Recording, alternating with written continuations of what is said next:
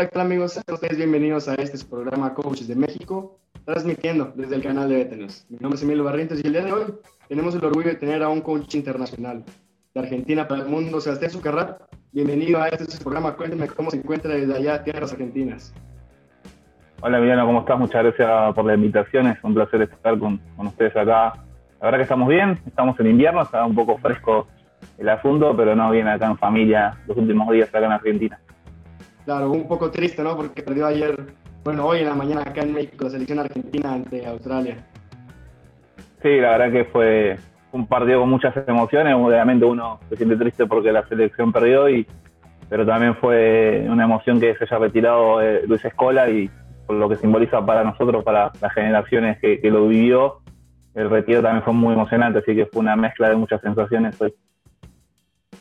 Claro, y además creo que el futuro de Argentina se ve bastante brillante. Bueno, coach, vaya, este programa se llama Coaches de México, pero no es solamente para los coaches que son de México, sino también para los que impulsan a los jóvenes mexicanos a jugar básquetbol. Y usted lo hizo hablando de esto en la LBE con los Toros de Torreón. Ahí vimos que hizo un equipo básicamente con la liga estudiantil de aquí, un Alex Reina, Luis Andrés y su hermano Josué, que también estuvo ahí,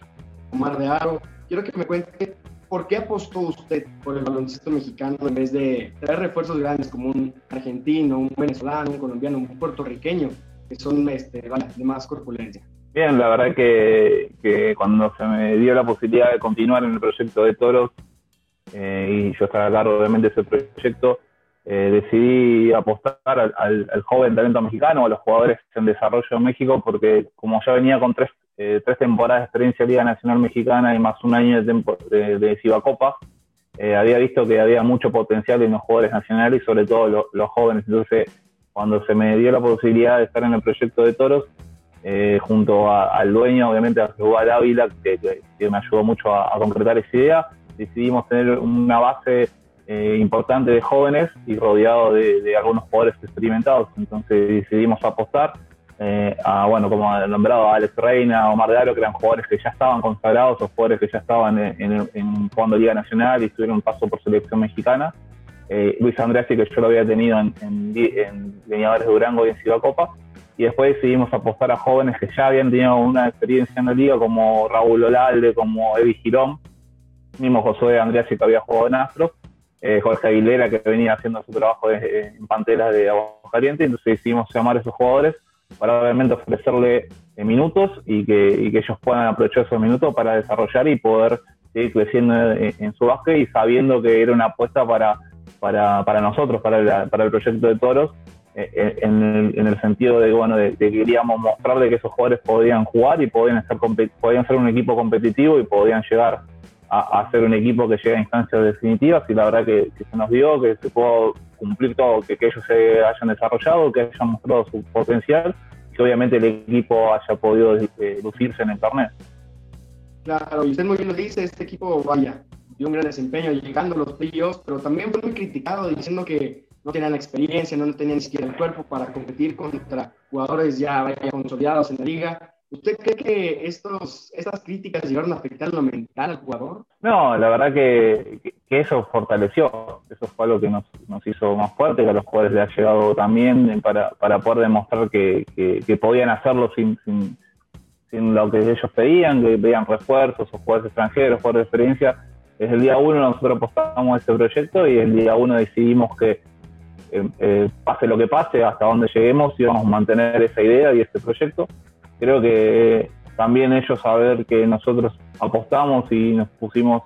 eh, 100% confiado en ellos, eh, les sirvió que, que, que, nos potencie y que puedan demostrar y que puedan hacer las cosas como lo hicieron bien. La verdad que, que no fue nada negativo, no, no infirió nada, eh, todo lo contrario, fue algo realmente positivo y que obviamente ellos lo pudieron aprovechar.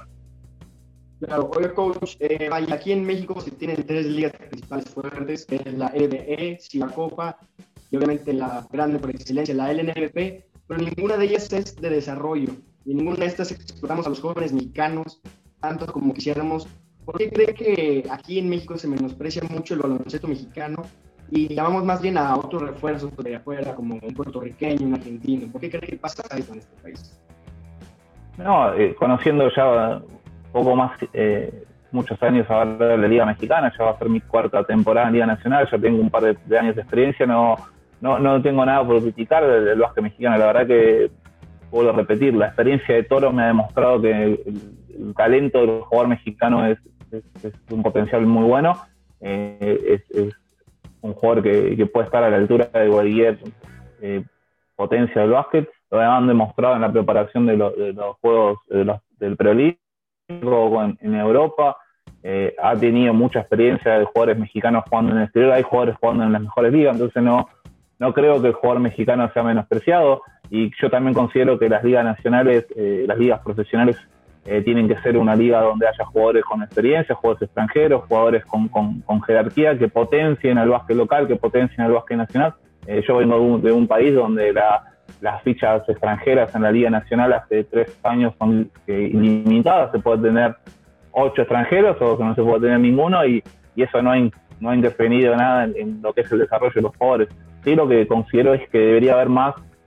participación o más lugar a esos jugadores jóvenes a tener más minutos, pero bueno, al ser estas últimas ligas cortas donde eh, los presupuestos se, se, han achicado, donde las exigencias se han, han puesto en que los equipos tengan que, que, que, afrontar una liga en poca, con poca preparación y en pocos meses, obviamente los entrenadores están apostando a los jugadores con experiencia o a los jugadores extranjeros. Claro, muy buen punto de vista, la verdad, coach. Y bueno, ahora acercándonos más hacia su presente, primero que nada felicitarlo por su, por su ascenso a head coach ahí con los leñadores de Durango. Deja eh, Pepe Pidal el banquillo y usted entra, vaya, unas temporadas bastante espectaculares. Pepe Pidal, eh, una final, semifinales, playoffs, pero vaya, nunca trajo ese trofeo a tierras duranguenses. ¿Usted cree poder concretar esto en cara a la nueva temporada 2021-2022? Eh, obviamente nos preparamos para, para poder hacer un gran torneo, una gran liga y poder llegar a las instancias finales y, sabemos que vamos a tener alrededor equipos que van a hacer lo mismo y van a preparar para lo mismo, así que vamos a tratar de trabajar y, darle el máximo para poder lograr eh, los objetivos de llegar a las instancias finales. Claro, coach, eh, lo vuelvo a remarcar, en la LBF apostó mucho por el baloncesto mexicano y ahora en la LNVP lo vimos ya con unos fichajes como son Luis Andreas y otros Leta, que son jóvenes mexicanos bastante prometedores. ¿Va a volver a apostar por un baloncesto mexicano en esta temporada con los leñadores? Sí, estamos ya cerrando las contrataciones y, bueno, he, confirmado a Meyer, que es, un jugador que, ha jugado, que ha tenido paso por la selección mexicana, eh, lo mismo que César Guerrero. Estamos también tratando de, confirmar eh, dos jugadores que ya tuve en Toros, que todavía, bueno, no quiero dar los nombres porque estamos con el tema contractual, pero, pero sí repetir dos jugadores más que tuve en Toros, tener cuatro jugadores que han pasado por, por el equipo de Toros, eh, los jugadores nacionales, ha puesto también una base nacional de jugadores con experiencia que han pasado por, el básquet mexicano y, y, tener tres refuerzos extranjeros, tres jugadores americanos, que, es lo que apostamos. Si bien la liga pide, cuatro extranjeros máximo, nosotros vamos a apostar a tener tres y obviamente tener una base de jugadores nacionales que, que sean competitivos y sean eh, que den lo que nosotros queremos para el equipo. Claro, ya veremos esos fichajes más adelante, coach. Eh, volviendo ahora al pasado, a la temporada específicamente de 2019, usted ahora como asistente del Gran Pepe Pinal, tuvieron un jugador bastante curioso en sus filas por un tiempo. Digo, ahí hubo un intercambio con plateros. Michael Lizárraga, un jugador sordomudo. Quiero que me diga cómo fue su experiencia entrenándole y qué pudo aprender de este gran jugador, la verdad. No, la verdad que fue una experiencia importante para mí poder trabajar con un jugador de, la jerarquía y de la inteligencia y el juego que, que es Mike, Michael Lizárraga. Eh, para mí fue un aprendizaje grandísimo porque si bien eh, se podía, nos podíamos comunicar con él, porque obviamente con lenguaje de señas nos podíamos comunicar, el limitante que teníamos, que la comunicación era solamente en inglés, entonces bueno, tuvimos que tener una estrategia para poder eh, aprender algunas señas eh, en, inglés para poder comunicarnos con él, pero después utilizábamos los recursos de, textos o, escribírselo en una tablet, o escribírselo en una, tablet, en una pizarra para, para que, él más o menos tengo una idea de lo que hacíamos, pero Mike es un jugador totalmente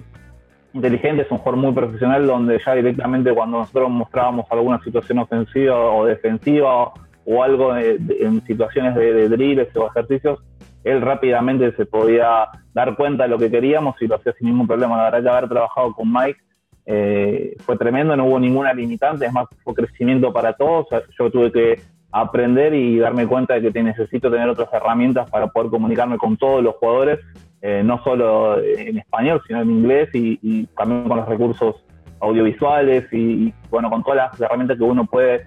tener para poder eh, mejorar la comunicación o mejorar la información hacia los jugadores. Así que fue una experiencia increíble. Yo la verdad que haber trabajado con, Mike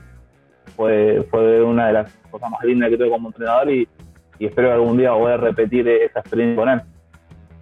Claro, la verdad es un jugador bastante interesante, Michael Izarra. Coach, en sus redes sociales lo hemos visto que es muy estudioso, siempre está estudiando rival, estudiando nuevas jugadas, poniendo en prueba algunos programas ahí. ¿Usted cree que se puede ganar el partido antes de que empiece? Eh, yo creo que se puede, se puede tratar de, mejorar y de anticipar algunas situaciones eh, pero obviamente después en el transcurso del juego van pasando otras cosas donde uno se tiene que ir adaptando, se tiene que ir, eh, tiene que ir preparando eh, y todo es una cadena. si bien creo que el equipo que mejor preparado está o el equipo que mejor preparación hizo es el que tiene más porcentaje de, de poder llevarse una victoria, obviamente después está lo que pasa durante lo que surge durante el juego, donde uno se, se puede adaptar o reaccionar ante los cambios del rival, es otro porcentaje que te pueda ayudar, pero yo considero que es un equilibrio de ambas cosas, de la preparación antes y después cómo te adapta a lo que surge durante el juego. Claro. Coach, vaya, eh, algo muy importante en el baloncesto y en la vida es la comunicación, la camaradería, la hermandad que se tiene entre los individuos. En un locker de básquetbol es bastante importante, el comunicarse con tus compañeros es algo vital para sacar un partido. Quiero que me diga cómo construye una buena química alrededor de un equipo. Creo que lo, más importante es eh, generar un buen clima de entrenamiento. Creo que desde, el clima de los entrenamientos, de, poder generar un entrenamiento donde los jugadores se sientan cómodos, donde se puedan comunicar, donde nosotros podamos comunicar y que las cosas estén claras, claras eh, desde ahí nace todo una buena comunicación ayuda a que, todas las cosas queden claras y que el clima eh, sea bueno y, no sea hostil. Y otra clave es que siempre haya unión y, tratar de la unión y buscarla no solo con, situaciones dentro de la cancha, sino también situaciones fuera de la cancha, como, como alguna, alguna juntada o cosas en común que puedan unir al grupo. Eh, creo que eso lo más importante puede ser el trabajo de, no solo dentro, sino fuera de la cancha, y que el grupo esté todo el tiempo lo más unido posible para que después en la cancha replique eso y puedan ser una, un puño unido y no, no individuales o personas individuales dentro de un campo de juego. Claro. Coach, eh, vaya, así como en la vida y en el básquetbol hay, altibajos, eh, un día vas ganando una serie de 3-0, pero luego te la voltean y terminas perdiéndola, pero al otro día, vaya, terminas con el campeonato, puede ser una historia, la verdad es que el básquetbol eso es, en un día estás ganando y en el otro perdiendo. Quiero que me diga cómo usted afronta una derrota tan dolorosa. Creo que uno tiene que estar preparado y tiene que darte cuenta que en este deporte y sobre todo en el profesionalismo se va a perder más de lo que uno va a ganar. Y siempre hay un, solo ganador en un torneo de muchos equipos. Entonces, bueno, uno tiene que estar preparado que la derrota va a estar, va a estar siempre cerca. Eh, y aprender que esa derrota siempre tiene que ser de una manera en la cual uno la puede analizar para poder mejorar a futuro. Entonces yo vivo las derrotas, trato de vivir las derrotas como un aprendizaje, eh, trato de construir también a partir de las derrotas, a partir de los errores, y, tratamos de construir las cosas que se hizo mal para obviamente no repetirlas y, estar preparado ante una eventual situación que pase igual, poder solucionarlo sin, sin necesidad de recurrir a, a otra cosa que no sea más que el trabajo y la preparación para mejorar en eso. Claro, ahora sí que aprender del pasado y vivir con el futuro, ¿no? Sí, sin duda, yo, es uno de los lemas que tengo de mi vida. Yo, a mí me gusta mucho la historia, eh, la historia tanto de Argentina como latinoamericana, como la historia de, civilizaciones antiguas, y creo que eso es lo que, ayuda a, conocer cómo fue la historia, conocer cómo fueron los, momentos que han pasado, los momentos clave de la historia, para después replicarlos en un futuro, mejorarlos y obviamente no repetir las cosas que, que se hicieron mal. Claro, oiga, coach, y vaya ya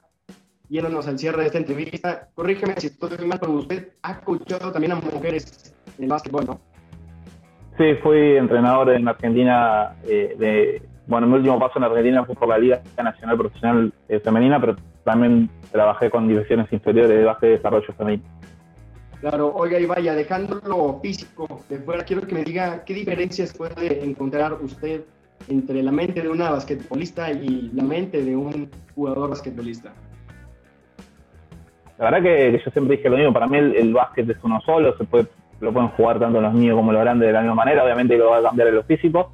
eh, o algunas, en algunas aptitudes, pero después es de lo mismo, yo la verdad que no encontré muchas diferencias, sí, siempre dije en notas que me han hecho que, y cuando he tenido la posibilidad de, hablar sobre mi pasado por el femenino, mi pasado por el femenino es que me ayudó un montón haber pasado por el femenino a la comunicación, porque sí, no es lo mismo la comunicación con, jugadores, eh, con jugadores hombres que, con las jugadoras, eh, cómo, cómo hablarles, cómo, cómo uno tiene que tratarlas y hacerles eh, llegar esa información que tal vez uno se sentía de una manera, con nombre, decirlo de una manera más directa y tal vez con la mujer lo teníamos que hacer de otra manera y haber trabajado con las mujeres me ha ayudado a, poder comunicar, a poder hablar, a poder mostrar, a poder eh, dar mi lado docente entendible, pedagógico, y eso me ayudó para que hoy en día me, vaya eh, relativamente bien en, el futuro con, los equipos que he tenido, en, el sentido de, liderazgo, de hablar o de formar o de hablar con los jugadores, eso me ha ayudado un montón haber pasado por el femenino. Coach, ahora sí para cerrar esta entrevista, quisiera que me dijera, vaya, ¿qué es lo que busca usted en un jugador joven y talentoso que quiera debutar en la LNBP? Eh, no, es necesariamente que sea muy talentoso, sino que, tenga deseo y, tenga eh, el deseo de poder crecer y mejorar y, poder trascender en el deporte. Eh, creo que son las, las condiciones que uno, uno en la vida debe tener para, para poder obtener sus objetivos. Y después, obviamente, todo el talento y todo lo demás es trabajable, es mejorable y, con una buena buenos hábitos, tanto de alimentación como de preparación, como de descanso, pueden ser eh, una herramienta que ellos puedan utilizar para mejorar. Así que lo único que, tiene que tener un jugador joven o una jugadora joven es el deseo de querer trascender, el deseo de querer mejorar y el deseo de querer llegar lo más lejos posible. Es lo que siempre busqué en los jugadores, lo que siempre busco y lo que trato también de, los jóvenes que, he tenido el privilegio de elegir ahora en México, de transmitirle eso, de que, no se conformen y que traten de soñar y trabajar por esos sueños. Bueno, pues con ese mensaje nos despedimos, coach. Muchísimas gracias por habernos acompañado en nuestra parte, sociedad, todo. Recuerden seguirnos en las redes sociales como arroba de Beta en Facebook, Twitter e Instagram y obviamente nuestro podcast en Spotify. Coach, un saludo hasta Argentina, muchísimas gracias y buena suerte la temporada 2021-2022. Muchas gracias, Emilio, por, por la invitación a, tu espacio. La verdad que estoy siguiendo las redes sociales y lo que están haciendo por, por el deporte mexicano es, es muy bueno espero que, sigan los éxitos con, con, tu, con tus plataformas y que mucha gente pueda seguir acompañándote en este proyecto. Así que te mando un saludo, muchas gracias y lo mejor para, para ustedes también. Claro, coach, nos vemos. Abrazos. Nos vemos, que ande bien.